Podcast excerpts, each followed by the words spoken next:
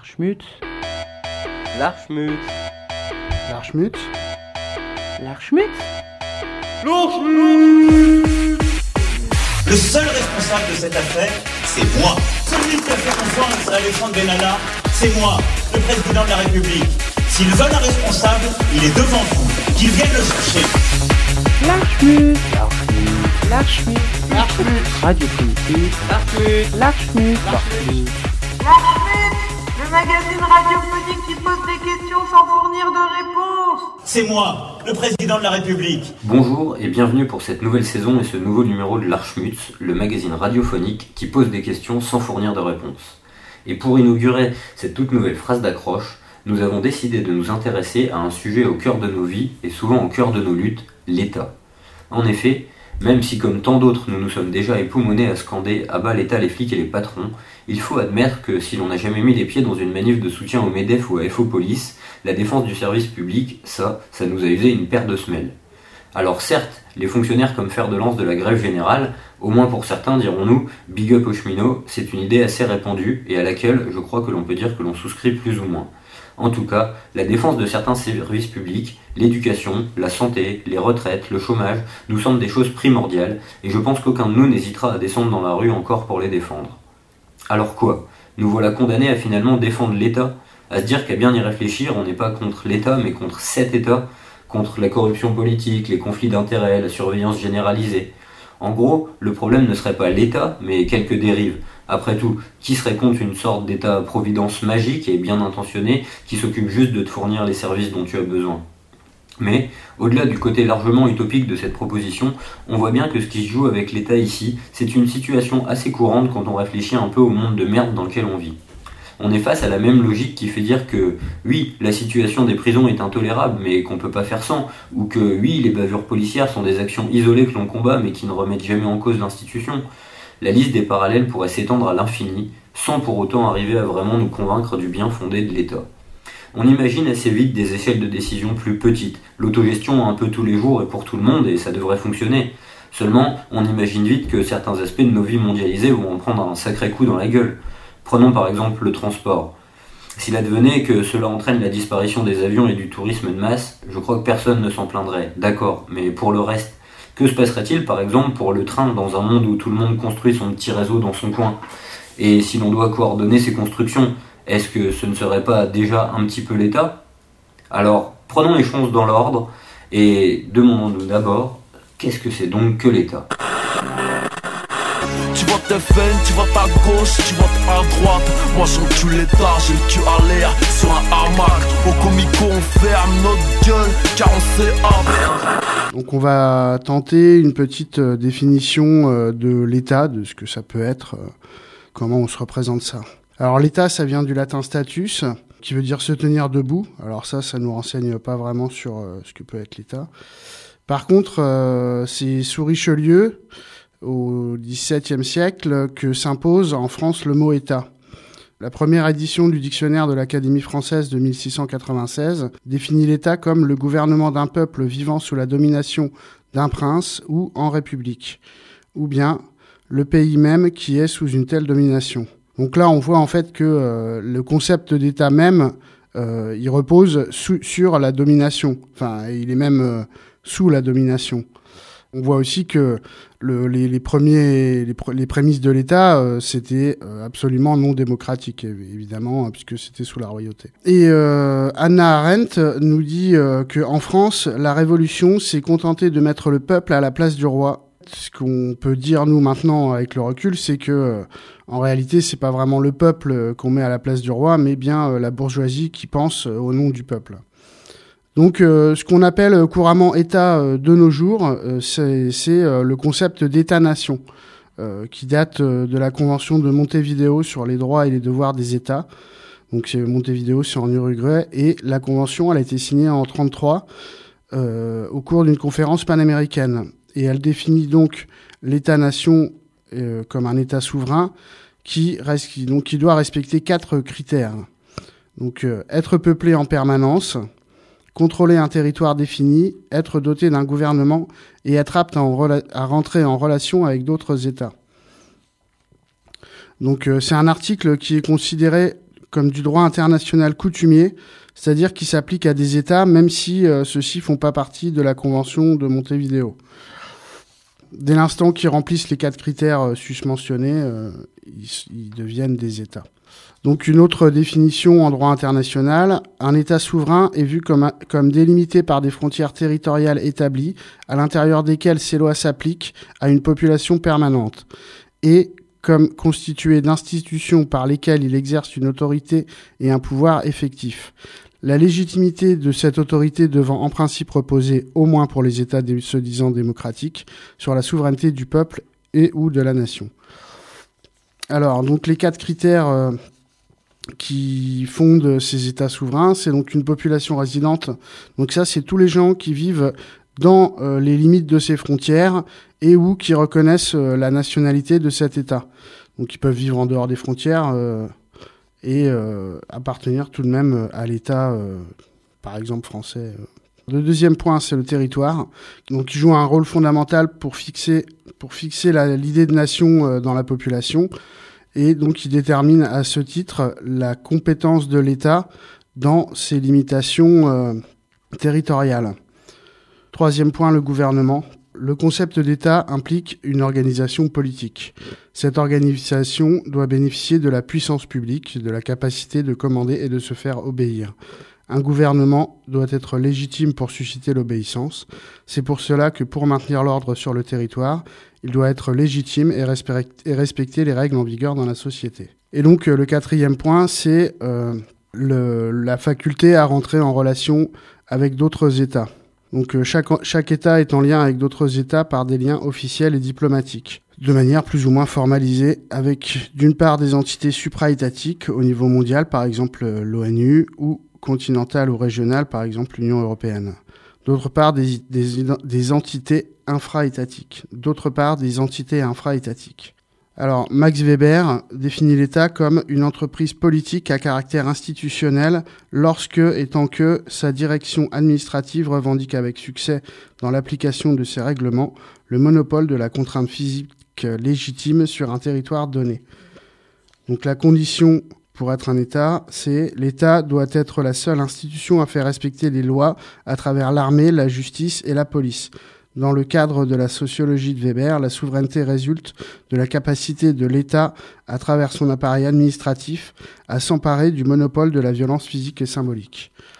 Donc là, encore une fois, on voit que, euh, d'une part, euh, le concept d'État, il est avec la domination, comme on l'a vu au début, mais euh, d'autre part, il, est fondé sur la violence, la violence physique et symbolique, comme nous dit-on. Voilà. Et puis donc, il y a un, autre critère dont on parle pour les États, c'est la souveraineté. Et en fait, la souveraineté, c'est bêtement euh, la souveraineté, c'est le droit exclusif d'exercer l'autorité politique sur une zone géographique donnée. Donc, les, les, les États démocratiques modernes euh, sont basés sur une séparation des pouvoirs qui évite le, la collusion théoriquement. Donc, euh, il y a le pouvoir législatif, le pouvoir exécutif et le pouvoir judiciaire. Donc, euh, deux de ces pouvoirs sont exécutés par des élus euh, mais seulement en fait pour euh, ceux qui dirigent, car en fait tous leurs conseillers euh, pour les élus et puis l'administration et la police, eux, en fait, sont la majorité de ce qui est l'État exécutif et sont en fait pas du tout élus, quoi. Euh, le pouvoir judiciaire, le, ils sont pas, sont pas élus et ils sont prétendument indépendants, euh, sauf que euh, il reste quand même le parquet qui, lui, en fait, est nommé par le ministère public, donc il n'est pas du tout indépendant du pouvoir exécu- exécutif. Alors, État et démocratie. Souvent, la France est décrite comme un État démocratique. Pourtant, ses interdits fondateurs, ces lois sont pour la plupart issues de lois qui ont été édictées alors que l'État était loin d'être démocratique. Il est aussi évident que les démocraties occidentales sont d'une part gouvernées par une oligarchie et d'autre part que le reste de l'oligarchie fait tout pour amoindrir les prérogatives de l'État en ne lui reconnaissant que le pouvoir de police, celui de gardien de la propriété privée. Il semble assez évident que la démocratie dite représentative, élective, donnant un blanc-seing pour la durée du mandat aux bouffons qui sont élus, ne peut que mener à la catastrophe à force de collusion, copinage et corruption. L'État reste indécrottable, il est sous toutes ses formes l'héritier des nations et des religions, ses ennemis de l'espèce humaine.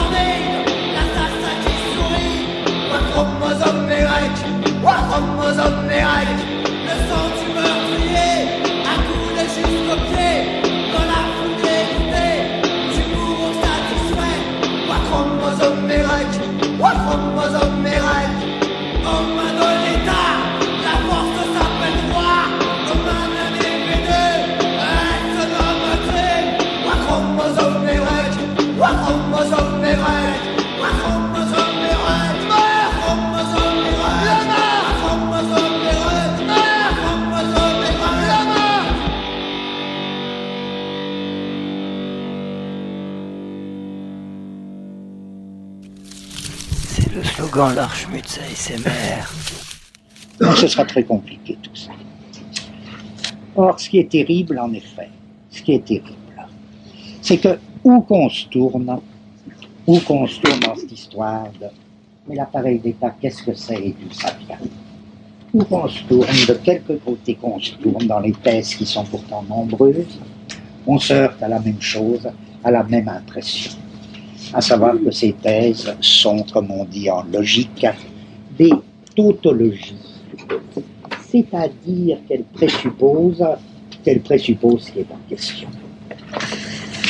Si j'essaie de grouper les thèses classiques sur l'origine de l'État, je précise qu'elles se retrouvent toutes, chez un des auteurs les plus profonds sur cette question, à savoir elles se retrouvent toutes, non pas mélangées n'importe comment, mais à des titres différents, elles se retrouvent toutes chez Engels. Or, première sorte de thèse, invoquer la guerre, ou ce qui n'est pas la même chose, mais c'est dans le même courant, des phénomènes liés à la machine de guerre. Soit l'acte de guerre, soit l'organisation de la guerre. Il y a eu plusieurs thèses comme ça. Engels s'en sert à propos des Germains. Il s'en sert pas dans n'importe quel cas, s'il ne fait pas un mélange. Il s'en sert dans le cas des Germains. Ça, c'est une première série de thèses. Ce sont les thèses exogènes. La formation de l'appareil d'État par un facteur extrinsèque, la machine de guerre, la guerre. L'appareil d'État serait né, serait le produit de la guerre. Deuxième sorte de thèse, des thèses que j'appelle par commodité endogènes.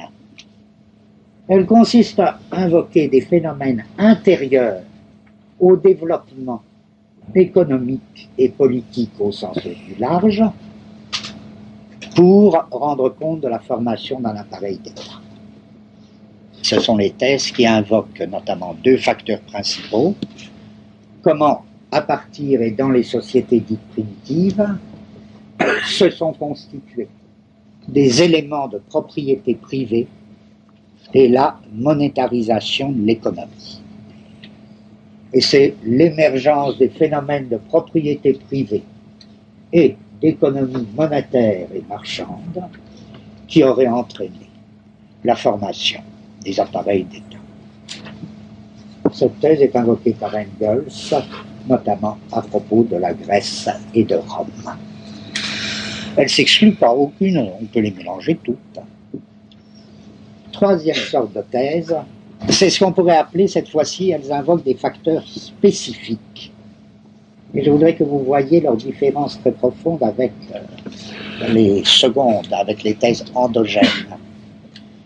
Si vous les cherchez chez Engels, vous ne les trouverez pas dans l'origine de la famille et de l'État, mais dans un autre livre, à savoir dans l'Anti-During et elle s'adresse et elle s'adresse à un autre à un autre niveau des cultures, à d'autres endroits géographiques. C'est pour ça que toutes ces thèses peuvent être combinées à première vue.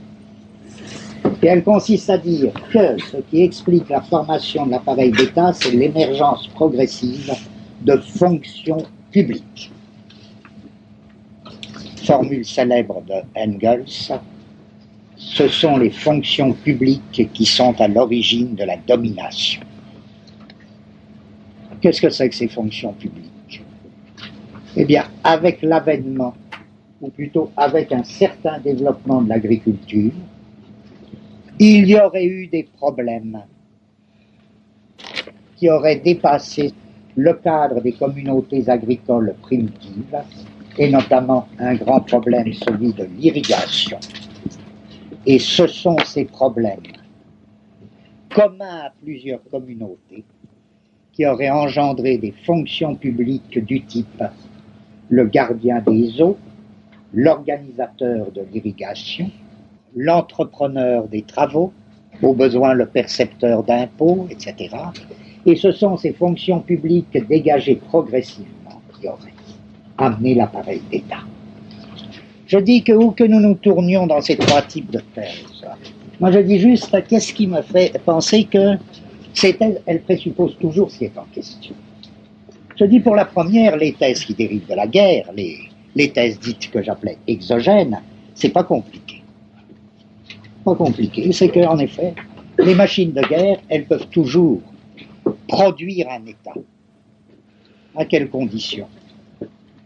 À condition qu'il y en ait déjà. Je dirais que c'est des facteurs, oui, c'est des facteurs d'État, mais des facteurs secondaires. Elles ne peuvent produire que des États dérivés. C'est dans la mesure où elles sont d'abord dirigées contre un État préalable, mais encore faut-il qu'il y ait un État préalable, que par voie de conséquence, elles peuvent s'intégrer dans un État. Mais elles présupposent, évidemment, elles présupposent qu'il y ait d'abord, que vous vous donniez d'abord un État.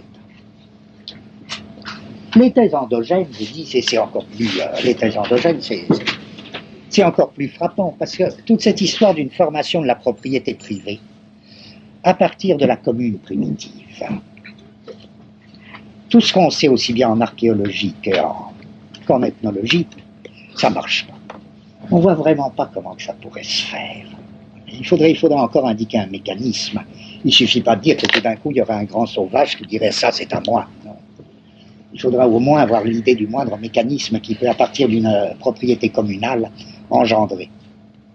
Ou une propriété tribale, engendrer une propriété privée. Comment ça peut se faire En revanche, tout ce que l'archéologie nous apprend, et là on a des renseignements plus clairs, c'est que la propriété privée ne se constitue pas du tout, ou ne semble pas du tout dans l'état actuel des données archéologiques, ne semble pas du tout l'être d'un système de propriété tribale dit primitive, elle se constitue à partir d'un système de la propriété publique impériale. Et là, on voit, et là, je le dirai seulement plus tard, on voit par quel mécanisme social très précis, très assignable, variable selon les cas, mais très assignable, à partir d'une propriété publique d'État, donc pas du tout une propriété privée, mais une propriété publique d'État, peut se constituer une propriété privée. Là, on s'y. La propriété privée, la privatisation de la propriété n'est facteur d'État que si vous vous donnez déjà un. Pour une simple raison, c'est que la privatisation de la propriété, elle implique, comme son cadre qui la rend possible, la propriété publique de l'Empire archaïque. Et du côté de la monnaie, est-ce qu'on peut dire aussi qu'un développement de l'économie, à la fois marchande et monétaire, aurait été un facteur de la constitution de l'État Là aussi, la réponse, elle me paraît évidemment non. Non, pour deux raisons, dont l'une va de soi et dont l'autre me paraît beaucoup plus maligne. La raison euh, qui va de soi, c'est presque la même que tout à l'heure. À savoir, il se trouve que l'économie marchande, elle est assignable précisément à partir du moment où il y a des circuits de commerce extérieur très déterminés. Il y en a dans les sociétés primitives. Seulement, il n'y a pas de monopole. Ce qui apparaît avec les États, c'est, comme on dit, le caractère monopolistique du commerce extérieur. Pour aller vite, c'est l'empereur qui tient le monopole du commerce. Et c'est à partir de ce monopole que l'économie peut être réellement monétarisée. Si bien que c'est pas du tout du côté du commerce qu'il faut chercher la source de l'argent. La forme monnaie, elle vient pas du commerce. Elle en dérive. Elle vient dans le commerce à partir d'autre chose. Et d'où qu'elle peut venir, la forme monnaie Il y a beaucoup d'auteurs, là je ne dis pas du tout être le premier à dire ça, au contraire, mais c'est des auteurs qui me paraissent très très intéressants, qui suggère l'hypothèse suivante, c'est qu'il n'y a que deux sources, hein, il n'y a pas tellement de choix. Hein. Si vous demandez oh, d'où ça peut venir, un truc comme la forme argent, la forme monnaie, euh, ça peut venir que de deux choses, ou bien du commerce, ou bien de, ou bien de l'impôt, ou bien de l'impôt. Ou bien c'est un moyen ou bien vous direz de l'argent, c'est un moyen d'échanger des marchandises, ou bien vous direz de l'argent que c'est un moyen de vous acquitter de l'impôt. Or, ce qui m'intéresse, c'est tout un courant d'auteurs, euh, spécialistes de l'histoire financière, qui tentent de plus en plus vers cette solution. Non seulement ils insistent sur un caractère bipolaire de la monnaie, en disant tantôt c'est l'impôt euh, qui est à l'origine de la monnaie, tantôt c'est le commerce extérieur. Mais m'intéresse encore plus ceux qui tendent vers l'idée d'une seule origine, à savoir que c'est toujours l'impôt c'est toujours l'impôt qui sera à l'origine de la monnaie, et que à partir de ce moment-là, un commerce extérieur monopolisé par le maître des impôts devient possible.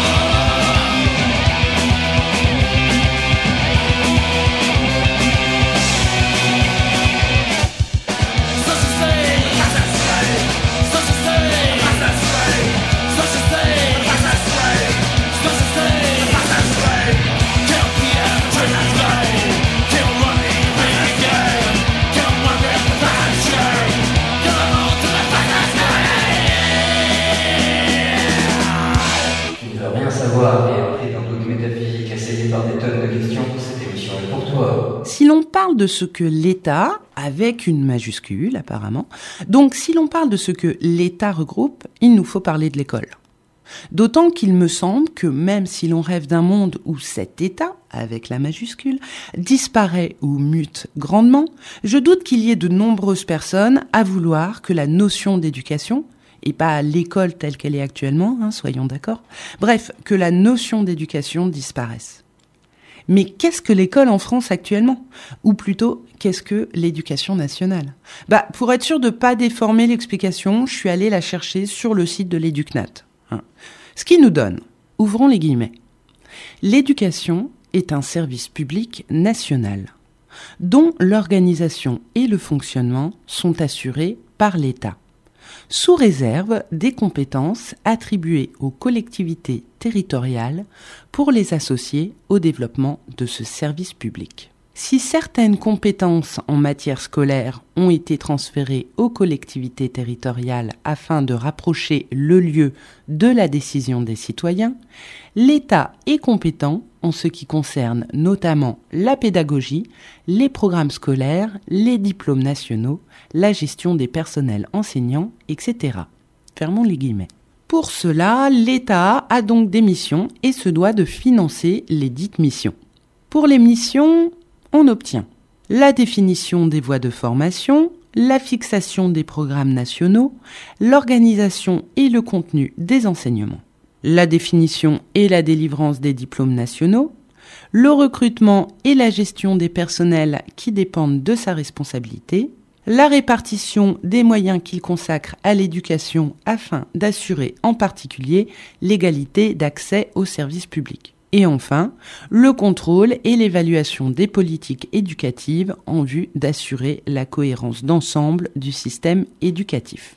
Concernant les sous maintenant, l'État se doit de financer la formation, l'affectation et la rémunération du personnel enseignant notamment. Financer aussi des dépenses dites pédagogiques, matériel informatique, équipements spécialisés en électronique, équipements audiovisuels et matériel nécessaire à l'enseignement de la technologie. Rappel à présent des principes de l'enseignement français. La liberté de l'enseignement, la gratuité, la neutralité, la laïcité, l'obligation scolaire. La liberté d'enseignement est définie par la loi Debré du 31 décembre 1959 qui dit cela. La liberté d'organiser et de dispenser un enseignement est une manifestation de la liberté d'expression. Ce qui veut dire, entre autres, que le service d'enseignement coexiste avec des établissements privés. Par contre, les diplômes délivrés par les écoles privées doivent être reconnus par l'État pour avoir une valeur officielle. Deux autres principes à présent. La neutralité, qui recouvre la neutralité philosophique et politique, et la laïcité, même si tout le monde dit et pense n'importe quoi à ce sujet depuis quelque temps déjà. Laïcité qui induit liberté religieuse et qui a conduit à instituer une journée libre par semaine pour l'enseignement religieux en dehors de l'école. Puisqu'il ne peut pas y avoir d'enseignement religieux dans les programmes scolaires des écoles publiques. Vous suivez? Un principe à présent qui ne donne pas l'envie de jeter le bébé avec l'eau du bain. Pop, pop, pop, pop. La gratuité gratuité dans les écoles publiques du primaire depuis 1881 et étendue au secondaire depuis 1933. Et dernier principe, l'obligation scolaire. Cette obligation s'applique à partir de 6 ans pour tous les enfants français ou étrangers résidant en France. Bon, l'État est malheureusement le premier à violer sa propre règle, hein, concernant souvent les enfants étrangers. Contradiction, contradiction. Les enfants doivent donc normalement être instruits soit dans un établissement scolaire public ou privé, soit la famille doit assurer l'instruction avec une déclaration préalable. Bon, voilà. Alors maintenant, que fait-on? Le système éducatif français est éminemment discutable sur de nombreux points, mais peut-on s'en passer? Peut-on le transformer Peut-on l'imaginer autre s'il n'y avait plus l'État Puisque c'est nos questionnements aujourd'hui. Doit-on le défendre en attendant mieux? C'est personnellement mon point de vue, du moins à l'instant T. Le défendre et euh, peut-être le forcer à muter en attendant mieux. Que l'État finance l'éducation de chacun, même s'il y a parfois des sacrés couacs dans la machine, paraît est le point fort de ce système éducatif français. Que se passerait-il sans l'État? Eh bien, si on imagine un monde complètement différent, tout est possible. On pourrait réfléchir à d'autres types de fonctionnement. Peut-être que la question de la gratuité ou de la non-gratuité n'aurait même plus de sens. Peut-être que l'enseignement serait pensé à une échelle plus locale, sans programme national. Pourquoi pas? Tout est possible. Dans un futur où l'État, le capitalisme, tout aurait changé. Par contre, que se passerait-il dans un futur qui resterait sur un modèle capitaliste, mais où l'État ne financerait plus l'école? Ça, on l'imagine bien. Qui aurait les moyens de poser son popotin sur les bancs et qui ne pourrait pas? Il est déjà difficile pour les étudiants de trouver des moyens de vivre s'ils n'ont pas leur famille derrière. Dans un système où le système éducatif serait facturé aux écoliers, étudiants, les bancs seraient rapidement désertés par les classes les plus pauvres. J'enfonce des portes ouvertes, je sais. Séparer l'école de l'État, dans notre monde capitaliste, on ne peut guère l'envisager. Et puis, l'État lui fait déjà bien assez de mal à l'école en ce moment. Vous avez sûrement entendu l'annonce du ministre de l'Éducation nationale, 1800 postes en moins, tranquille. Mais on peut quand même critiquer l'école tout en la défendant. C'est bien la problématique de cette émission. L'OCDE fait régulièrement des enquêtes concernant les performances des élèves français. Il semble que la France s'en tire pas mal. Cela dit, performance, qu'est-ce que cela veut dire? Décidons donc, un peu par paresse, je vous l'avoue, que l'on s'en fout un peu. Par contre, l'OCDE fait aussi des enquêtes sur les inégalités sociales et l'école. Et là, tout montre que les inégalités sociales se creusent sur ces dix dernières années. Ce système éducatif français en l'état continue donc à reproduire les inégalités sociales présentes dans l'ensemble de la société. Mais pas de système éducatif, cela serait pire, donc... Ah, et c'est là que mon cerveau fond suite à une surchauffe. Suffirait-il donc de changer les principes pédagogiques utilisés à l'école en attendant? Peut-être. Pour partir sur des modèles pédagogiques tels que Fresnel les proposait Je ne sais. Ou s'intéresser à nouveau à Fort ou Ferrer en repensant ces propositions de modèles conçus à des époques fort différentes? Arrêter de mépriser les apprentissages manuels, arrêter de valoriser la méritocratie, ces systèmes de classement permanents tout au long de la scolarité. Gros big up ironique à l'EPS au passage, grande discipline de contradiction. Hop, du classement, du classement, voilà comment bien préparer à la hiérarchie sociale. Vous rajoutez un peu d'effets sanctions-récompenses durant la scolarité et paf, vous créez des petits êtres bien adaptés à la société ou un bon effet inverse avec un gros sentiment de dégoût. Autre chose qui m'apparaît assez curieux, l'école, selon ses propres principes, prône la neutralité. Un pas de côté des enseignants est vite sanctionné. Et en même temps, il n'est guère proposé aux élèves d'imaginer un autre monde ou une autre société. On leur apprend et transmet les valeurs de la République. Point. Neutre, vous avez dit? Puis, un, c'est facile, mais un peu d'autogestion à l'école, ça ferait pas de mal, avouons. Et là aussi, c'est pas des trucs genre conseil municipal d'enfants qui font illusion. L'éduc pop s'en sort un peu mieux que l'éduc nat de ce côté-là, tout de même. Il y a un truc qui a l'air de mettre pas mal de monde d'accord, à part les politiques, c'est qu'avec plus d'encadrement, les élèves s'en sortent mieux. Pas juste de la surveillance, hein. Ça, ça n'a guère d'intérêt. Non, plus d'enseignants, de personnes qui peuvent aider. D'ailleurs, les gamins des classes aisées, que font leurs parents lorsqu'ils ont un souci scolaire? Bah, ils leur payent des suivis individuels, hein. Ils les envoient pas dans des grands cours de rattrapage en mode amphi. Alors du coup, l'école républicaine. Cette école avec souvent des programmes scolaires plus que discutables. On se bat quand même pour elle, pour qu'elle ait plus de profs, plus de moyens. On la boude et on met son gamin dans des écoles Montessori, enfin la version frelatée, pour Bourges en attendant un avenir radieux. Je, je déconne. Pour finir, je vous propose non pas de vous donner une solution que je n'ai pas, mais de jeter un coup d'œil à un documentaire produit par Arte en 2016 qui se nomme Révolution école 1918-1939. Cela traite de l'éducation nouvelle et de l'école nouvelle. Parce qu'il y a eu des gens qui ont essayé de bouger des lignes. Et il y en a toujours. Alors bah...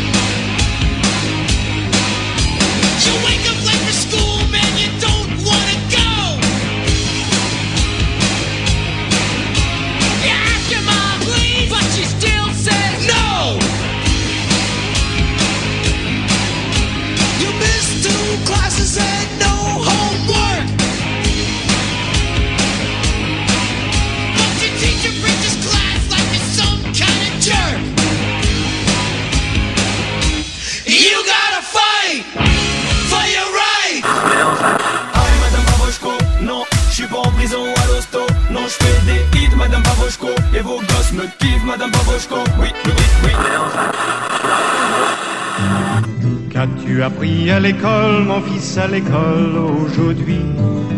Qu'as-tu appris à l'école, mon fils, à l'école aujourd'hui? Que les gendarmes sont mes amis et les juges très gentils, que les criminels sont punis pourtant, même si on se trompe de temps en temps. C'est ça qu'on m'a dit à l'école, papa, c'est ça qu'on m'a dit à l'école.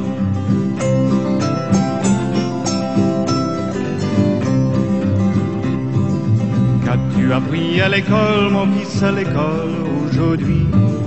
Qu'as-tu appris à l'école, mon fils, à l'école aujourd'hui? Gouvernement doit être fort, a toujours raison et jamais tort. Nos chefs sont tous très thème et en élit toujours les mêmes. C'est ça qu'on m'a dit à l'école, papa, c'est ça qu'on m'a dit à l'école.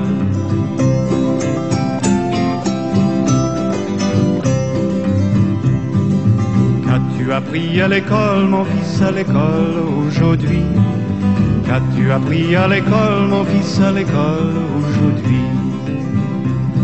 J'ai appris que la guerre n'est pas si mal, qu'il y en a des grandes et des spéciales, qu'on se bat souvent pour son pays, et peut-être j'aurai ma chance aussi.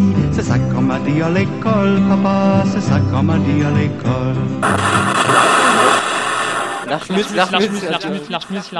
Puisqu'on parle de l'État, peut-être peut-on s'arrêter 5 minutes sur la bonne blague de rentrée de l'État français, l'ouverture de la boutique de l'Élysée. Tous les médias en ont parlé. Des tasses à l'effigie de Macron au t-shirt Première Dame, le tout made in France, un joli et très gentil buzz en guise de campagne de com pour le lancement du site. Résultat des courses, En trois jours, l'Elysée annonce déjà un chiffre d'affaires de 350 000 euros et Alexandre Benalla, une de nos stars de l'été, se vante d'être à l'origine de l'idée. Mais, au-delà de ça, il y a des aspects de cette histoire encore plus nauséabonds. On vous passera le point Godwin, même si évidemment, on voit d'un assez mauvais œil toute initiative un peu trop nationaliste, patriote ou même chauvine. Mais, puisqu'aujourd'hui on parle d'État et pas de nation, et que je ne doute pas que chacun d'entre vous se rappelle très exactement de ses cours d'éducation civique au collège, on ne va pas s'intéresser trop à ce côté identitaire de la chose. On voudrait simplement tiquer sur le concept purement marketing de cette idée qui consiste à faire de la France une marque, on dirait brander pour faire plus Startup Nation. On pourrait éventuellement se faire l'avocat du diable et comprendre l'intérêt d'un savoir-faire français dans le jeu du commerce international, avant de revenir à ce monde et de se rappeler que tout cela ne sert finalement qu'à vendre des armes de guerre et des centrales nucléaires qui ne fonctionnent pas. Mais donc, force est de constater que même en envisageant cette logique de promotion du savoir-faire et de défense du commerce français, la boutique à souvenir de l'Elysée avec ses t-shirts floqués Macron champion du monde et ses verres Duralex bleu blanc rouge, soit loupe complètement son coup, soit se fout littéralement de la gueule du monde. En effet, aucune défense de quoi que ce soit, la brandisation de la France se fait là au nom pur du marketing pour aider quelques industriels à vendre des t-shirts 55 euros pièce ou des Big 4 couleurs à 4 euros pièce. De plus, à qui s'adresse vraiment cette boutique à souvenirs? Car si c'est bien une boutique de babiole, elle ne s'adresse pas à des touristes en vadrouille qui viendraient dépenser quelques euros pour soutenir le pays. Elle demande bien au simple Pékin de base de mettre la main à la poche pour un effort collectif. Lancée pour les journées du patrimoine, elle s'inscrit par exemple avec le loto spécial parrainé par Stéphane Bern dans une volonté de défendre le patrimoine français, ici en l'occurrence le palais de l'Élysée. Car vous comprenez bien qu'avec tous ces trucs qui coûtent un pognon de dingue, les caisses sont vides. Alors pour entretenir les bâtiments officiels, on vous demande de mettre la main à la poche. Alors, premièrement, je ne doute pas que doit y avoir deux trois dorures à refaire dans un coin, mais considérant les quelques menus problèmes de logement que rencontrent à peu près toutes les personnes qui n'ont pas la chance d'avoir un salaire à minimum 5 chiffres et à l'heure de la transition je sais pas quoi énergétique, n'y a-t-il pas en France des chantiers du bâtiment un peu plus urgents? Deuxièmement, Qu'est-ce que c'est que cette nouvelle mode du mécénat discount? Normalement, pour entretenir des bâtiments historiques, il n'est pas rare de trouver un riche hurluberlu qui crache un peu au bassinet. Mais depuis quelque temps, le mécénat est devenu l'affaire de tous. À toi de lâcher 20 balles par là et 20 balles par là, parce que c'est ta responsabilité pour entretenir ce cadre de vie si agréable qu'est la France du début du XXIe siècle. Que la provocation, celle qu'on n'a pas dénoncée, ce fut de nous envoyer en réponse à nos questions vos hommes bien lunettés, bien casqués, bien boucliers, bien grenadés, bien soldés, nous nous sommes mis à crier.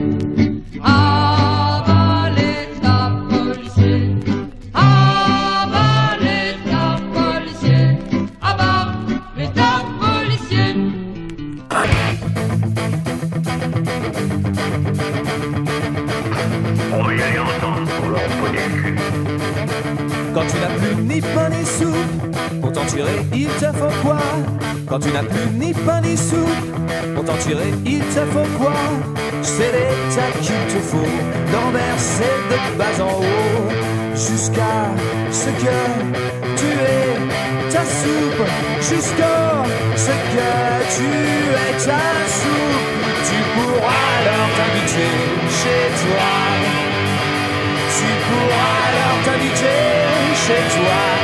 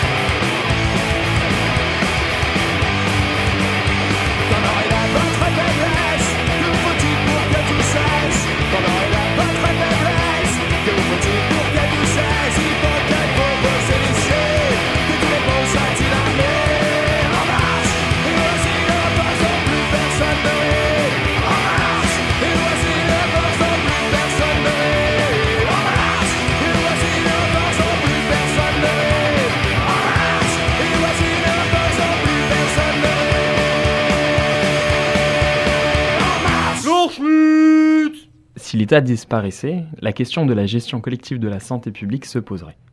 On a souvent tendance à proposer une échelle plus petite de décision dans des sociétés que l'on souhaiterait plus démocratiques, plus idéales. On imagine un collectif de professionnels de la santé et de patients décider collectivement de la gestion des hôpitaux et autres centres de soins. Cependant, la question, par exemple, de la reconnaissance des diplômes des médecins notamment se pose. Seraient-ils formés par leurs pairs Ça semble envisageable. Mais qui jugerait de leur qualification? Les médecins formateurs seraient-ils formateurs et juges? On suppose que ça poserait problème éthiquement. D'autres médecins, d'autres hôpitaux jugeraient? Eh bien, à ce moment, il faudrait une politique commune de santé publique à une échelle plus importante donc que la commune. Un conseil des médecins autogéré et indépendant est parfaitement possible. Cependant, comment éviter le corporatisme? Ce conseil n'aurait pas d'organe de contrôle externe et qui jugerait donc du bon fonctionnement de ce conseil? L'utilité d'un médicament, l'efficacité d'un vaccin et autres contrôles médicaux sont des enjeux tels qu'il faut une autorité régulatrice pour les évaluer. Or, la désignation de cette autorité et son contrôle demandent elle-même une autorité. Des conseils démocratiques pourraient désigner, démocratiquement donc, des représentants à mandat impératif.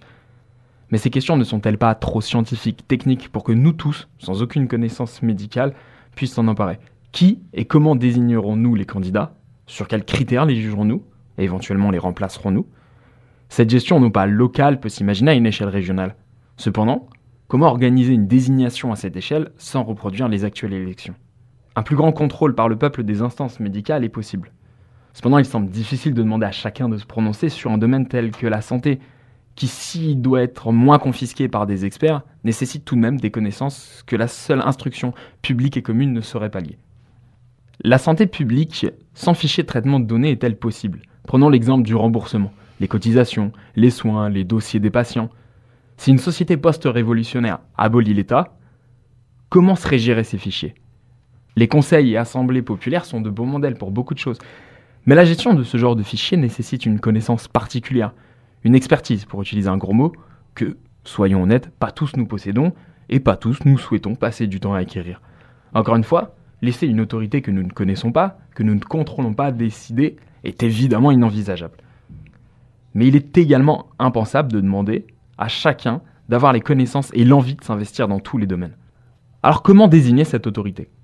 Si le tirage au sort peut s'appliquer pour la représentation politique, elle semble insatisfaisante ici. Le mandat impératif est également très peu envisageable. Une décision commune d'une politique de santé publique est possible, mais une certaine liberté et confiance dans l'application par le corps médical dans cette décision apparaît alors indispensable. Si la disparition de l'État centralisateur est souhaitable, en tout cas pour nous, des autorités, des instances, compétences semblent nécessaires dans chaque domaine, y compris la santé instance élue démocratiquement, dans la politique globale serait décidée de manière plus collective qu'actuellement. Finalement, une sorte de société actuelle, mais en mieux. Pas vraiment folichon. Hein.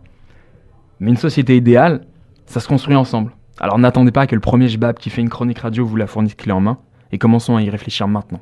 Plus tard, ce sera déjà trop tard. Personne ne veut avoir à choisir entre douche, popo ou pansement. Simple. Personne ne veut avoir à mourir pour des putains de raisons d'argent. Basique. Si c'était ta mère dont je m'occupais, je pense pas que tu voudrais économiser. Simple. On vient pas me dire que je sais pas m'organiser quand soi-même on sait pas gérer. Basique. Quand un hôpital brûle, il faut réagir vite. Simple. Bobo, euro, dodo, c'est un système qui se délite. Simple. À cause des abrutis d'en haut qu'on ose encore appeler des élites. Basique. Quand tu pousses les gens à bout, t'étonnes pas que ça finisse en Suisse si tu te prends pour un roi, fais gaffe quand même au régicide. Vas-y. Voilà, voilà, voilà, voilà. Nous n'avons presque rien survolé. Et nous voilà déjà croulant sous des tonnes de doutes et de questions. Et encore, nous n'avons abordé là que deux petits sujets de rien du tout. On vous fait grâce, pour aujourd'hui, des heures de débat que pourraient entraîner des pistes comme justice et État, ou des problèmes d'échelle saisissants qui t'assaillent imparablement pour énergie et État. Tout cela, en plus, vous l'avez vu, sans se poser trop de questions, en souscrivant pour ainsi dire à la thèse que si tout le monde décide un peu, alors ça ira, ce qui, dans la réalité véritable, n'est quand même pas si sûr, mais donc en somme, en essayant d'être démocrate. Et sur ce chemin, force est de constater que dans notre effort de critique de l'État, il y a quelques points litigieux. Notamment, qui prend la place de l'État? On le voit bien avec l'éducation qui, si elle n'est plus publique, perd une large partie de son sens ou avec un sujet comme la santé, où le pouvoir resterait sûrement entre les mains de spécialistes. Alors bien sûr, en changeant le cap de la société, on pourrait corriger un peu le tir. Quand quelqu'un parle de se passer d'État, et j'allais dire de rêve, mais en fait d'introduire un peu d'autogestion dans l'organisation sociale, il ne parle pas simplement de demander son avis à tout le monde sans changer la société un minimum, pour permettre à chacun et chacune de se faire un avis sur toutes les choses sur lesquelles il faudra s'exprimer dans cette nouvelle société. C'est notamment ce qu'oublient les promoteurs de nouvelles technologies participatives qui veulent venir au secours de la démocratie. En effet, cette démocratie du big data, pour caricaturer, c'est qu'Internet permet de rêver à une politique où tout le monde est consulté régulièrement et où les décisions sont prises très largement. Mais quelle est l'utilité d'un tel dispositif dans une société aussi vérolée que la nôtre? Toutes ces solutions techniques aux questions de politique qui, sous des extérieurs soif de co-construction ou de participation, ne sont en fait que rationalisation mathématique d'un monde un peu plus complexe et souvent inspiré d'un utilitarisme bien trop libéral à mon goût, mais je pense que ça, on en reparlera plus tard dans l'année, vu comment ça me chauffe. Smiley clin d'œil. En attendant, faisons encore une fois preuve de très bonne foi et laissons-nous à imaginer une société où chacun et chacune peut s'exprimer sur la gestion politique des différentes facettes de sa vie. Et là, on est comme pris d'effroi devant la charge que cela représenterait. En effet, il y aurait toujours un sujet à débattre, toujours un référendum à organiser. Et tiens, mini parenthèse, qui c'est qui organise tous les référendums si c'est pas l'État du coup? Enfin bref, il faudrait faire ça tout le temps, un peu tous les jours. On passe de 8 heures de travail, 8 heures de loisirs, 8 heures de sommeil à 6 heures de travail, 6 heures de loisirs, 6 heures de sommeil et 6 heures de démocratie Ou alors un jour entier par semaine, comme une religion démocrate. Maintenant, le jeudi, c'est férié, c'est scrutin. Je suis vraiment pas sûr que tout ça, ça me fasse beaucoup rêver non plus. That shit. You gotta die, gotta die, gotta die for your government.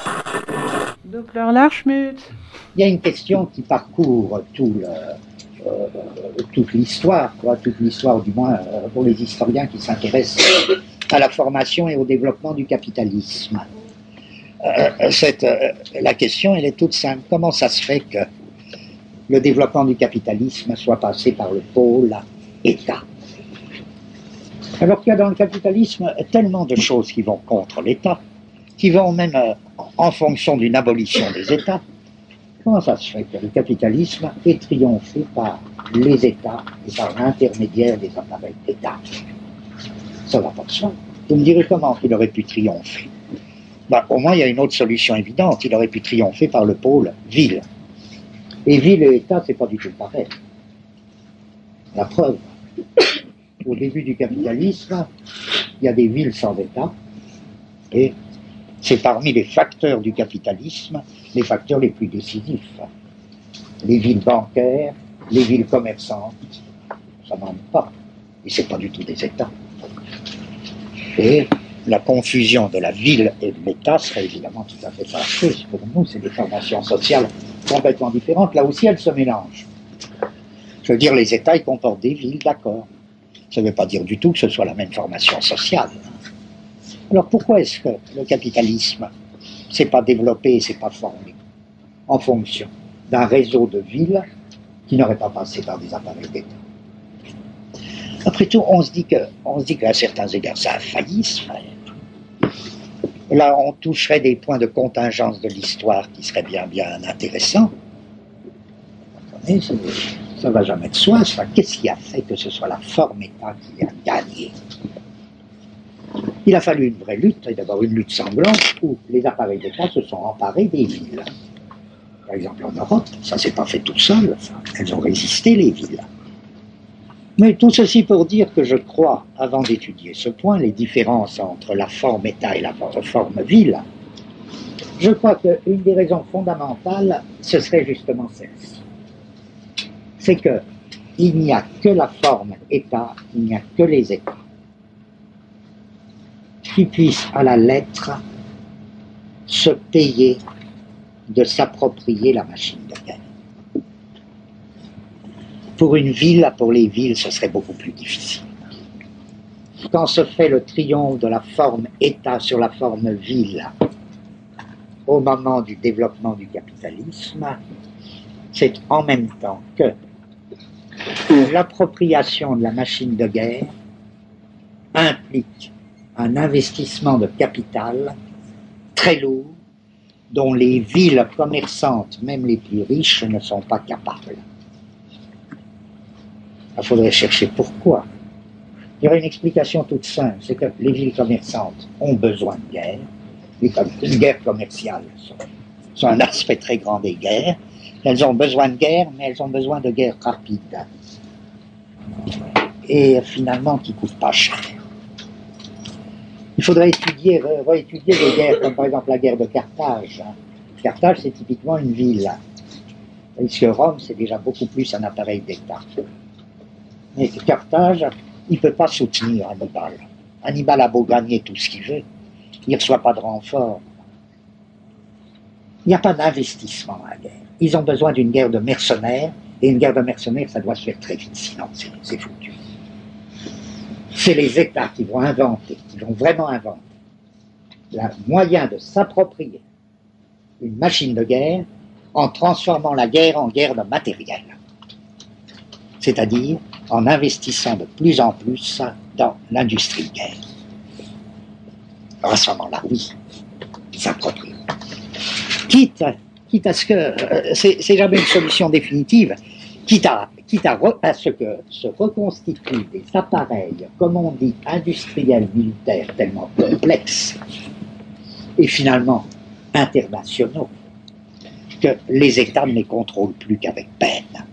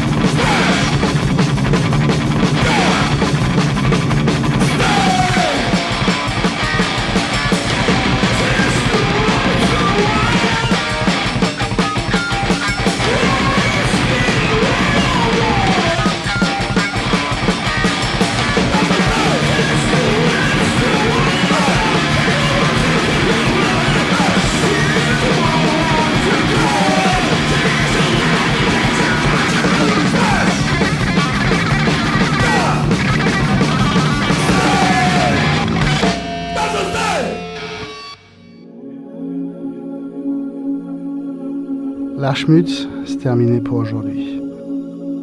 Vous pouvez nous écouter chaque troisième vendredi du mois à 18h et le quatrième dimanche du mois à 10h sur Radio Primitive. Retrouvez-nous également sur l'audioblog d'Arte Radio